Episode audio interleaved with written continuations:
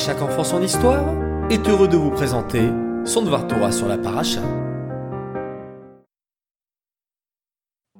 Bonjour les enfants, Boker Tov. Comment allez-vous ce matin? Baruch Hashem. Alors, vous avez fait Modéani correctement? Enetilat Yadayim La Tefila? Super. Vous connaissez maintenant l'importance de bien commencer la journée. Vous êtes géniaux, bravo. Alors ce matin, place à notre Dvar Torah sur la paracha, parachat Balak. Combien de Pesukim au total? Plus de 100. 104 exactement.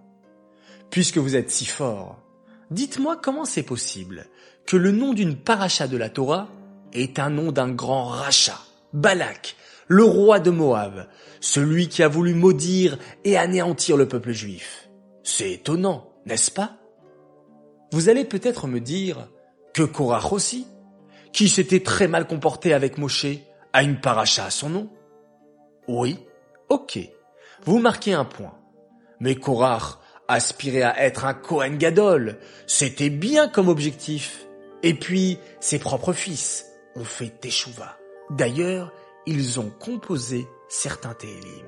Intéressant, hein? On pourrait donc accepter qu'il ait une paracha en son nom. Mais Balak, les enfants, Balak, c'est tout simplement pas possible.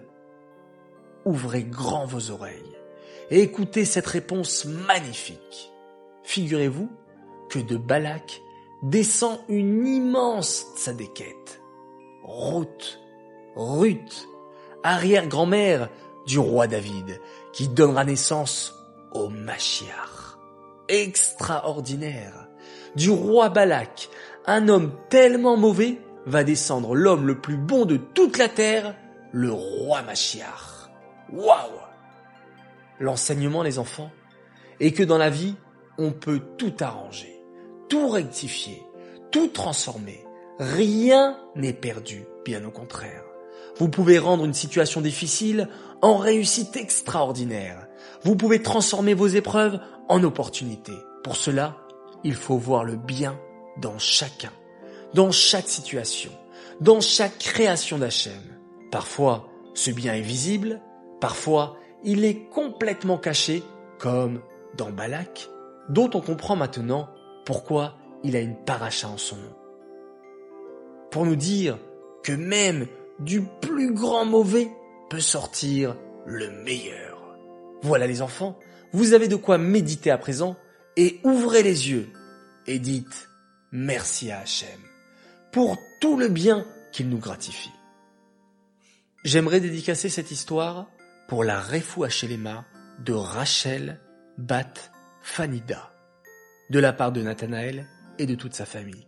Les enfants, je compte sur vous pour prier fort pour elle, Rachel Bat Fanida. J'aimerais également dire et souhaiter un immense Mazal Tov pour Tipora Tapiro qui a eu 7 ans hier. Mazal Tov, Mazal Tov et un grand bravo à elle, à Vital et Malkiel qui font très bien leur tefila tous les matins. C'est extraordinaire. Bravo les enfants. Sur ces belles paroles, je vous souhaite à tous et à toutes Shabbat Shalom. On se retrouve dimanche soir pour une nouvelle superbe histoire et je vous souhaite de passer un excellent Shabbat rempli de joie, rempli d'amour, rempli de bonheur.